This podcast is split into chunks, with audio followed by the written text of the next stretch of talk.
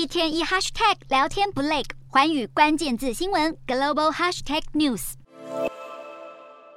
北韩上周试射超过八十枚飞弹，东北亚紧张局势一触即发。美国智库兰德专家分析，光是短程弹道飞弹，二号平壤当局就发射了二十五枚，预估一枚成本介于两百万到三百万美元之间，总成本上看七千五百万美元，相当于二零一九年北韩因为缺粮而向中国采购白米的花费。而路透社引述分析指出，这凸显了联合国对北韩实施的制裁几乎对金正恩导弹不构成阻碍。而尽管造价如此昂贵，北韩却不惜将飞弹频频往海里射，制造飞弹的财源由何而来，再度引发揣测。专家警告，外界仍然有必要追踪北韩的金流，并且指出北韩涉足网络犯罪、骇客掠夺加密货币等，是北韩得以躲过制裁的财源。一方面，执政的劳动党全面掌控了北韩的国防工业，堪称是党军复合体，可以请一国之资源集中在武器开发和制造，几乎没有预算限制。日前，南韩军方打捞出疑似北韩发射飞弹的残骸，分析认为是苏联时期研发，引发联想，北韩可以供应武器为条件，交换俄罗斯的补给和新技术。